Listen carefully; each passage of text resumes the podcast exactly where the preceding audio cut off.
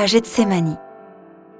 Alors Jésus parvient avec eux à un domaine appelé Gethsémani et leur dit Asseyez-vous ici, pendant que je vais là-bas pour prier.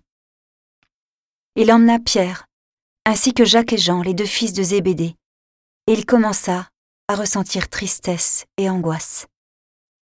Il leur dit alors Mon âme est triste à en mourir. Restez ici et veillez avec moi. Allant un peu plus loin, il tomba face contre terre en priant, et il disait Mon Père, s'il est possible que cette coupe passe loin de moi. Cependant non pas comme moi je veux, mais comme toi tu veux.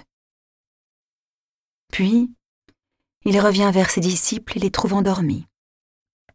Il dit à Pierre, Ainsi vous n'avez pas eu la force de veiller seulement une heure avec moi? Veillez et priez pour ne pas entrer en tentation. L'esprit est ardent, mais la chair est faible. De nouveau il s'éloigna et pria pour la deuxième fois. Il disait, Mon Père, si cette coupe ne peut passer sans que je la boive, que ta volonté soit faite.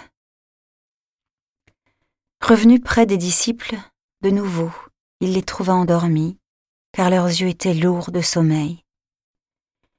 Les laissant de nouveau, il s'éloigna et pria pour la troisième fois, en répétant les mêmes paroles.